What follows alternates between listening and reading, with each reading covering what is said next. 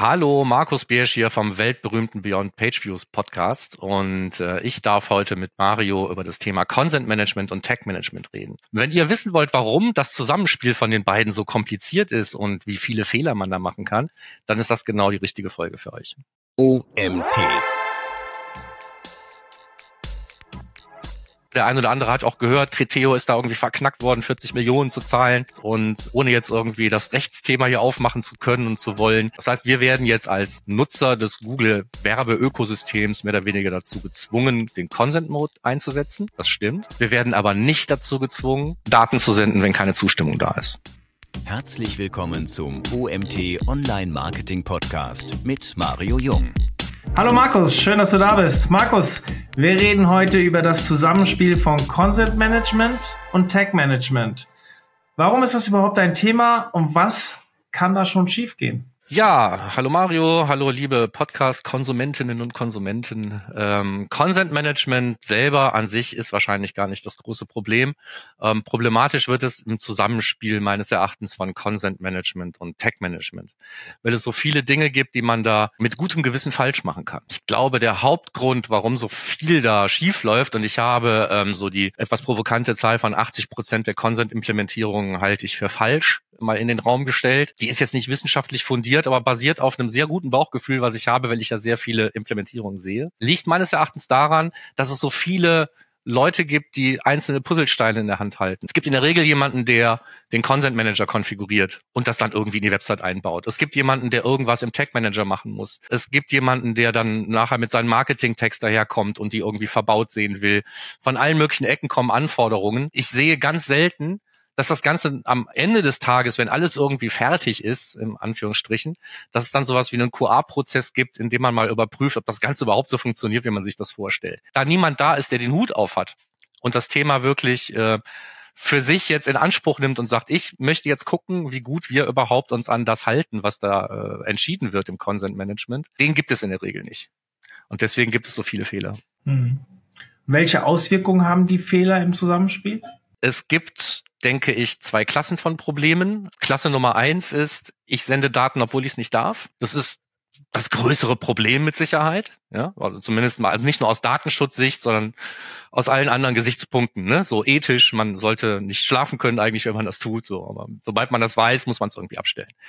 Und Klasse Nummer zwei ist, ähm, ich habe Zustimmung, sende aber gar nicht alle Daten, die ich da senden könnte. Es fehlen vielleicht ganz wesentliche Dinge ähm, oder ich verzichte auf einzelne Events, weil es irgendwelche Timing-Probleme gibt. Da gibt es halt eine ganze Menge verschiedene Arten von Implementierungsfehlern.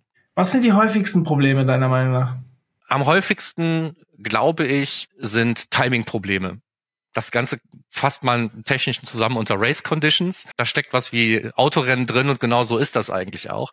Also oft kann es sein, dass eine Website oder ein Tagging-Setup in einem Tag-Manager zum Beispiel die Anweisung bekommt, ähm, vermesse jetzt einen Kaufabschluss.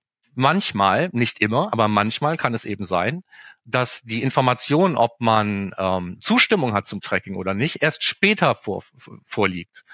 Und je nachdem, wie man das jetzt auflöst in seinem eigenen Tag-Management-Setup, kann man sehr viel richtig oder falsch machen. Kann es also sein, dass ich das wichtige Event des Kaufabschlusses in 20 Prozent der Fälle vielleicht gar nicht mitbekomme.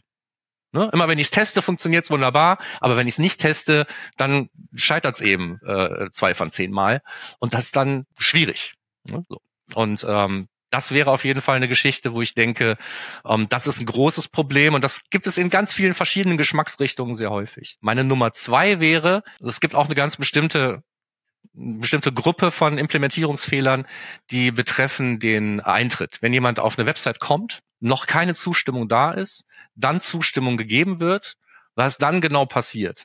Ähm, da gibt es auch ganz viele Dinge, die schieflaufen können und die äh, gipfeln alle darin, dass mir die Information dass jemand auf die Website gekommen ist, fehlt. Und erst danach, wenn er anfängt, irgendwie zu navigieren, andere Events auszulösen, ähm, findet irgendwie Tracking statt. Dann fehlen mir ganz wichtige Dinge. Dann fehlt mir nämlich die URL des Eintritts und mir fehlt die Verweisquelle, der Referrer. Und ohne diese beiden Informationen kann keine Webanalyse der Welt jemanden in den richtigen Topf stecken. Das heißt also, ich weiß nicht, ob das Google CPC war oder ob das ein E-Mail-Klick gewesen ist aus irgendeiner Kampagne oder ob das wirklich ein Direkteinstieg war. Alle diese Leute landen nachher in diesem Direkttopf, wo sie eigentlich nicht reingehören. Und dann verzichte ich im Marketing eben auf Attribuierbarkeit obwohl ich das nicht muss. Das ist der zweitärgerlichste Fehler, sage ich mal. Der besteht auch aus verschiedenen Varianten, aber es kommt immer darauf hinaus, dass mir diese ganz wichtigen Informationen beim Eintritt auf die Seite durch Lappen gegangen sind. Mhm. Haben wir noch mehr? Ja, klar haben wir noch mehr. Ne? Es äh, gibt sehr viele Sonderfälle. Consent wird schwierig da, wo ich mit mehreren Hosts arbeite oder gar mehreren Domains. Da kann ich eine ganze Menge falsch machen. Es gibt die berühmten, beliebten iFrames, wo man sich dann fragen muss, wie gehe ich mit Tracking im iFrame um? Track ich im iFrame, track ich außerhalb des iFrames? Baue ich da auch noch mal einen Consent Manager ein? Ich wette, jeder Zweite, der hier zuhört, kennt das. Man kommt auf irgendeine Website, klickt den Consent-Dialog weg und plötzlich ist da noch einer. ne? So in so einem iFrame-Inhalt, wo dann eben nochmal nach Zustimmung gefragt wird. Oder ich klicke rum, lande irgendwann, komme ich am Warenkorb an und muss dann ab dem Warenkorb nochmal irgendwie Zustimmung bestätigen, weil das vielleicht auf irgendeiner anderen, anderen Host oder einer anderen Domain stattfindet. Und gerade an diesen Schnittstellen, ne, wo, wo ich äh, über verschiedene Hosts oder Domains arbeite oder wo eigentlich ein iFrame Teil einer, eines Gesamtkonstruktes ist, ähm, da kann eben auch eine ganze Menge schieflaufen. Also ich habe die Fehler, die mir so bekannt sind, wenn ich diese auflisten würde, dann, dann gibt es so eine gewisse Anzahl von Checkpunkten und ganz selten hat man nur eins von diesen Problemen. Ja, okay. Hast du Erkenntnisse darüber, ähm, wie viele Leute diesen Consent also freigeben? Wie viele Leute zustimmen? Also wie viele wirklich Zustimmung sagen? Nee, also ähm, kein guter Podcast im Marketingbereich ohne It Depends ne, hier kommt's jetzt. Also es kommt echt drauf an, auf ähm, dein, dein Publikum, wie techniknah ist dein Publikum. Teilweise kann es auch sehr überraschend sein. Ich habe selber eine Toolbox zum Thema ähm, Tracking. Darauf habe ich eine Webanalyse und da weiß ich, ähm, dass weniger als 20 Prozent der Leute dem Tracking zustimmen, obwohl es eine Toolbox ist, wo es um Google Analytics geht. Insofern ähm, ist das ist das schwierig generell zu beantworten. Eine gute Conversion Rate im Sinne von Consent Conversion Rate ist wahrscheinlich, sagen wir mal, alles über 60 Prozent ist wahrscheinlich gut. Alles drunter ist wahrscheinlich schlecht, man kann aber oft nichts dagegen tun. Was ich dir genau sagen kann, ist, dass es weniger als ein Prozent ist von Leuten, die was anderes tun, als alles akzeptieren oder alles ablehnen. Also, dass wirklich jemand einen individuellen Consent einstellt und sagt, Marketing, nee, Statistik, ja. ja ähm, das passiert so gut wie nie. Mhm. Ja, also entweder ja oder nein. Entweder ja oder nein, genau. Und dann liegt es so ein bisschen daran, ja, ja. wie einfach es ist, beide Auswahlen zu treffen. Also wo wir noch nicht drüber geredet haben, ist, es gibt ja auch Consent-Implementierungsfehler, die einfach daran liegen, dass der Consent-Dialog einfach überhaupt nicht den Ansprüchen gerecht wird. Die Ansprüche sind sowieso schon mal sehr unterschiedlich, aber eine einfache Geschichte wäre es, dass es relativ einfach sein sollte, auch abzulehnen und nicht nur relativ einfach sein sollte, zuzustimmen. Das ist in der Realität ja heute immer noch nicht wirklich so. Ich finde das interessant. Also du sagst jetzt 20 Prozent. Äh, klar, bei dir ist das Publikum halt auch Leute bei dieser Toolbox, die sich damit auskennen und äh, das meistens dann auch die sind, die es nicht haben wollen, dass es getrackt wird. Dass man selbst getrackt wird, will aber, dass jeder andere getrackt wird. Äh, spannend. Ich habe da, ich frage diese Frage sehr gerne, weil ich habe immer so das Gefühl, dass dieser Tracking-Verdruss in Wellen sich bewegt. Also je nachdem natürlich auch, was außen kommuniziert wird, gibt es jetzt wieder irgendeine Neuerung von Google oder irgendwann hat Safari damit äh, was äh, Größeres gemacht oder wie auch immer. Und je nachdem, wie das auch in der Presse ist, habe ich das Gefühl, dass das mehr oder weniger äh, akzeptiert oder verneint wird. Ich hatte zwischendurch mal das Gefühl, so gefühlt jeder einfach auf alles zulassen geklickt hat. Also wenn ich von jeder rede, ist nie 100 Prozent, aber das ist so eine, so ein, ist mir mittlerweile egal. Hauptsache, das, das geht jetzt schnell weg. Und es gab auch mal eine Phase ganz am Anfang, wo man versucht hat, diesen Ja-Button irgendwie farblich und da auch Conversion-Optimierung wirklich drauf betrieben hat. Da gab es aber, glaube ich, auch eine Rechtsprechung dazu, die das ein bisschen äh, reglementiert hat, wenn ich mich recht erinnere. Aber äh, ich bin da nicht tief genug drin. Aber ich finde es das spannend, dass das sich so in Wellen bewegt. Deswegen stelle ich diese Frage immer mal ganz gerne, wie so der Status quo ist. Ja, weil die Frage hauptsächlich ist, ähm, da kann, was, was kann ich tun, wenn nicht zugestimmt wird? Ne? Das ist ja eine relativ interessante Frage. Da gibt's dann ähm, mhm. irgendwelche First-Party-Web-Analyse-Tools, die ich dann auch nach eigener Aussage auch ohne Zustimmung und so weiter betreiben kann und dann mache ich das vielleicht auch. Und dann gibt es den, ähm, den beliebten und jetzt gerade wieder sehr aktuell gewordenen Consent Mode von, von Google, ähm, wo man eben im Zustimmungsmodus Daten auch senden kann, im Großen und Ganzen ohne Cookies. So, das ist die Idee dahinter. Und da muss man sich eben auch überlegen, egal ob das jetzt technisch umsetzbar ist, ja oder nein, kann man wirklich Daten ohne Zustimmung senden? Und äh, meine Antwort ist nein. Also du, du, hast den Vortrag, also der, ich bin jetzt mal frei raus. Wir haben ja, ähm, ich habe dich angesprochen, ob wir dieses Thema besprechen wollen, weil du einen Vortrag zu dem Thema auch gehalten hast. Und das ist jetzt schon wieder ein bisschen her. Und meine nächste Frage wäre auch gewesen, was genau ist denn dieser Consent Mode, von dem du da geredet hast? Und gab es da vielleicht seit deinem Vortrag im November auch eine Weiterentwicklung? Ja, ja, tatsächlich. Und was war denn im Stand der November? Vielleicht Vielleicht erzählst du uns ein bisschen mehr dazu gerade in dem Moment. Ja, also ähm, grundsätzlich ist es so, dass dieser Zustimmungsmodus dazu gedacht ist, Daten eben auch zu erheben, wenn keine Zustimmung da ist, ohne Cookies. Das heißt, man hat eben keine, kein, kein vollständiges Tracking. Das, was da aber so rausgeht, ist mehr oder weniger alles, was man sonst eben auch so versendet. Und das ist eigentlich auch der Kritikpunkt. Ne? Also kann man Daten an Google senden, wenn keine Zustimmung da ist? Ist so die Gretchenfrage. Noch im, im, im November als dieser Vortrag stattgefunden hat, ist der Consent Mode, so wie wir ihn gekannt haben, bestand da eben hauptsächlich sein Hauptzweck darin, ähm, Daten auch dann zu senden, wenn keine Zustimmung besteht. Was sich inzwischen geändert hat, ist, ähm, dass es in der Kommunikation inzwischen besser angekommen ist, dass Google es auch wünscht, dass der Consent Mode auch dann verwendet wird, ähm, wenn man sich entscheidet, keine Daten zu senden, wenn keine Zustimmung da ist. Das heißt also, in der Regel hat bisher jemand den Consent Mode nur dann implementiert, wenn sein Plan es gewesen ist, auch jenseits von Zustimmung irgendwie Daten zu erheben. Und dann haben all diese Daten, die ich an Google gesendet habe, auch Informationen darüber mitgebracht, wie die Consent-Einstellungen sind. Darf ich Analytics Storage, darf ich Ad Storage zum Beispiel, also darf ich das hier für Google Ads nutzen, darf ich das für Google Analytics nutzen, hatte ich einen Cookie. Und ähm, neu hinzugekommen sind jetzt zusätzliche Signale, beim Consent Mode, die eben auch ganz explizit kommunizieren, ob die Daten, die da gerade gesendet werden, eben zur Personalisierung von Anzeigen genutzt werden dürfen und oder ob ich ähm, die zur Anreicherung von äh, Profilen, Userdaten und so weiter nutzen kann. Also es gibt ähm, zwei neue Signale im Consent Mode, zusätzlich zu den bestehenden Signalen. Und das, was jetzt wirklich neu für alle Advertiser ist, sage ich jetzt bewusst, oder alle Leute, die irgendwas mit Google Werbefunktionen zu tun haben. Sei es das Ausspielen von Google Ads Tracking oder Floodlight oder sei es Google Analytics 4 mit dem Ziel, Zielgruppen zu bilden, die dann wiederum irgendwie Werbezwecken dienen sollen. Ähm, all denen ist auferlegt worden, jetzt bis zum äh, März, den Consent Mode zu implementieren. Auch dann, wenn sie sich entscheiden, weiterhin die Daten nur zu senden, wenn Zustimmung da ist, damit auch deren Daten mit diesen zusätzlichen Signalen ausgestattet sind, sodass jeder Hit, den ich an Google Analytics sende, die Information mitbringt, ob er benutzt werden darf, zum Beispiel zur Anzeigenpersonalisierung.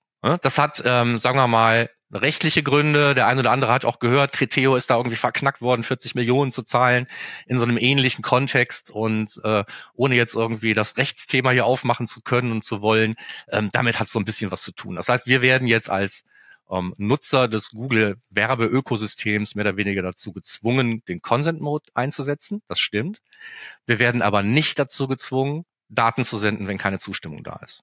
Das heißt also nur die Daten, die wir jetzt senden, genauso wie wir sie vorher auch nur bei Zustimmung senden, werden in Zukunft einfach zwei weitere Signale äh, mitbekommen oder auch diese anderen Consent-Mode-Signale mitsenden, damit Google einfach mehr Informationen darüber hat, wofür, die, wofür diese Daten überhaupt benutzt werden können und wofür nicht. Beziehungsweise nicht, damit sie es wissen, sondern damit sie es besser nachweisen können. Das steckt eigentlich dahinter. So, das war jetzt der etwas längere Part zum Consent Mode. Aber es ist im Moment auch sehr viel Verwirrung da in diesem Zusammenhang zu sehen. Ich sehe sehr viele Agenturen, die eben auch jetzt hingehen und sagen, ja, wir werden jetzt angesprochen von ihren Kunden, ja, was ist da los? Wir müssen den Consent Mode implementieren. Und dann wird er vielleicht auch implementiert, ähm, ohne zu hinterfragen, ob man in diesem Zusammenhang jetzt plötzlich die Entscheidung aufgibt, äh, den, ähm, die Zustimmung der, der Website-Besucher zu respektieren und einfach hingeht und sagt, ja, wenn wir jetzt den Consent Mode implementieren, dann senden wir auch einfach Daten, wenn keine Zustimmung da ist. Das ist so ein bisschen, da sehe ich jetzt so eine Herausforderung drin, ähm, ethisch richtig zu handeln. Wenn ich vorher entschieden habe, ich sende keine Daten, wenn keine Zustimmung da ist, dann muss ich das jetzt auch nicht tun.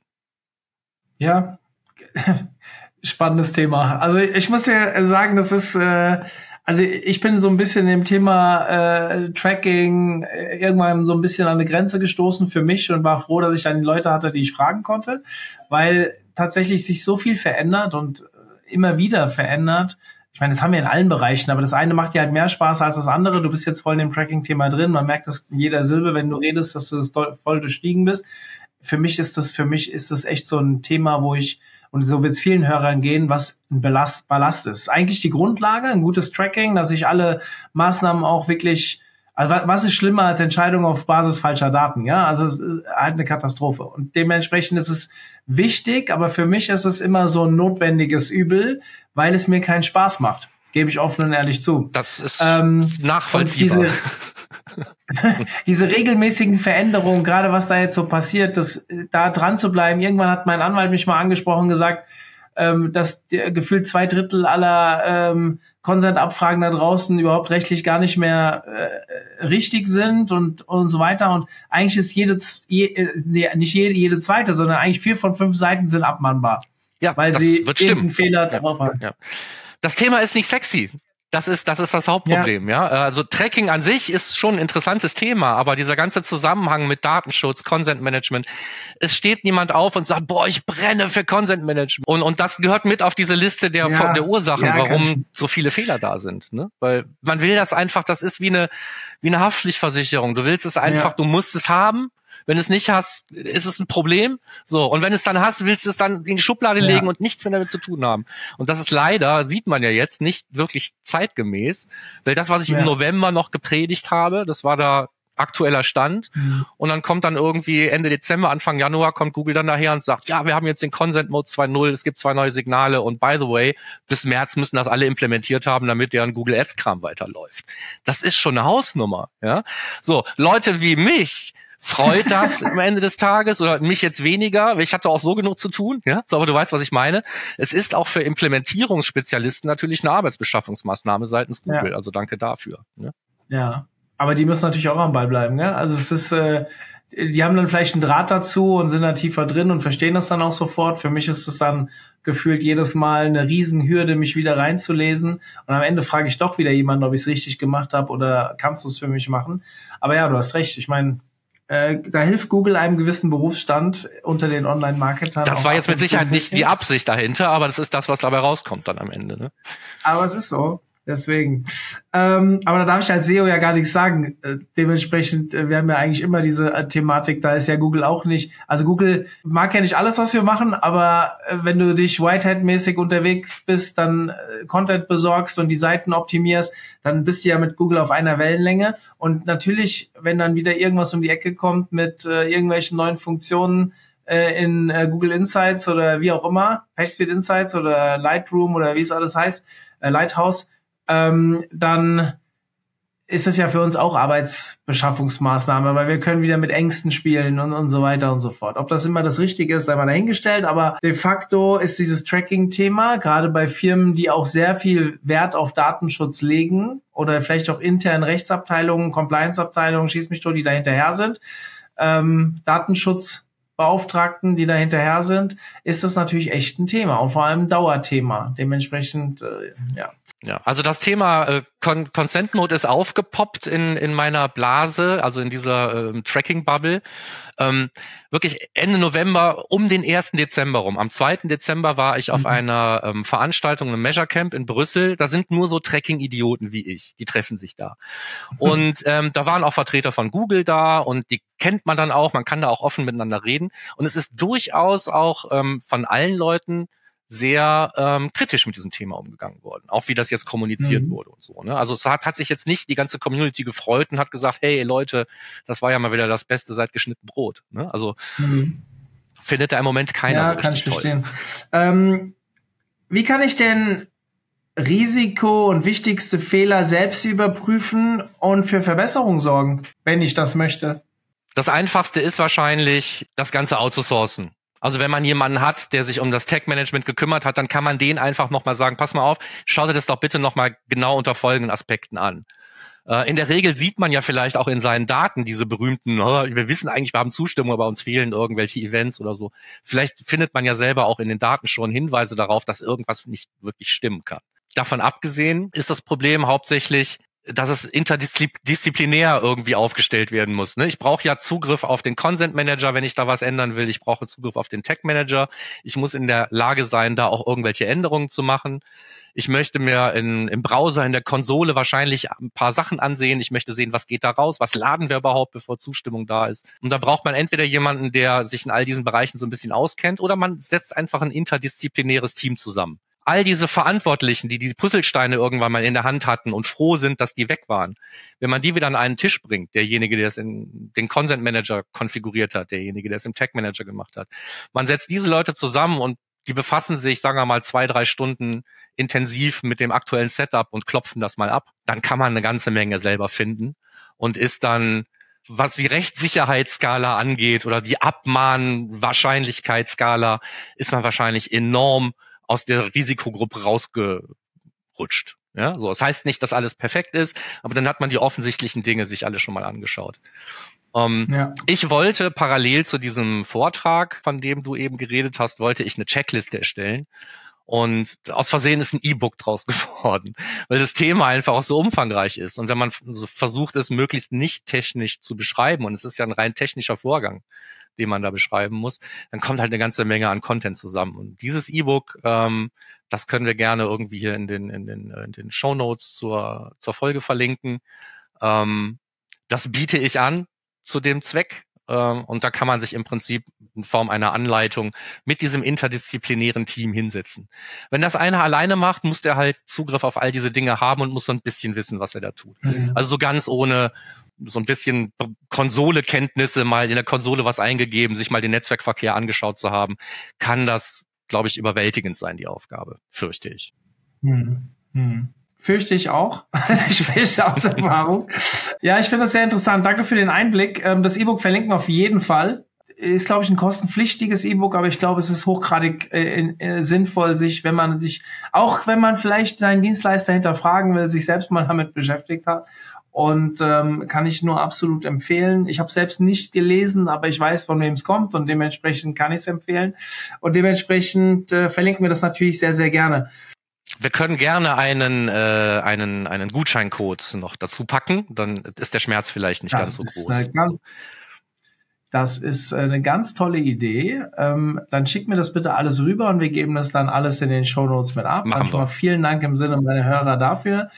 Ähm, für mich äh, Lesehinweis. Ähm, ich kenne Markus schon relativ lange. Ich habe auch seinen Podcast. Hast du deinen Podcast eigentlich noch? Macht ihr den noch? ja, den machen wir noch. Der liebe Michael und ja, ich also, äh, treffen uns einmal im Monat und nehmen ein bis zwei Folgen auf. Insofern. Das sehr cool. Auch ähm, ich habe jetzt schon länger nicht reingehört, aber ich habe ihn früher sehr, sehr stark konsumiert und ähm, sehr spannend wenn man sich mit dem Thema Webanalyse beschäftigt. Ähm, äh, Michael war ja auch, Michael Jansen war auch schon bei uns hier im Podcast, wäre Webinare gegeben. Also unterhalten sich zwei über das Thema, die das definitiv verstanden haben. Hört da mal rein. Wir nehmen den Podcast auch in die Shownotes mit auf. Ja, Markus, dann äh, vielen Dank erstmal für deine Ausführungen. Ja, gerne, hat mir Spaß gemacht. Ich hoffe, es hat äh, auch äh, jenseits von mir und dir Spaß gemacht und vielleicht ein bisschen ich geholfen. Ich glaube, das hat die Schmerzen aber auch ein bisschen erweitert. Ähm, aber es zeigt, glaube ich, auch ein bisschen, dass man sich damit beschäftigen muss. Wir, wir müssen den Leuten das auch nicht immer nur, immer nur recht machen, sondern ab und zu müssen wir halt auch darauf hinweisen, mit was man sich beschäftigen sollte und dass es halt auch ein bisschen anstrengend sein kann und wie auch immer. Ist auch gar nicht so schlimm. Äh, ich glaube aber, was hier ganz klar bei rumkam, war, wenn sich jemand mit dem Daten, Thema Datenschutz beschäftigen muss oder möchte und wenn er halt auch seine Maßnahmen wirklich gut hinterfragen will, ist es halt einfach ein Muss, sich damit zu beschäftigen. Und es ist ja schön, wenn wir über TikTok und Co. und irgendwelche fancy Sachen nachdenken wollen.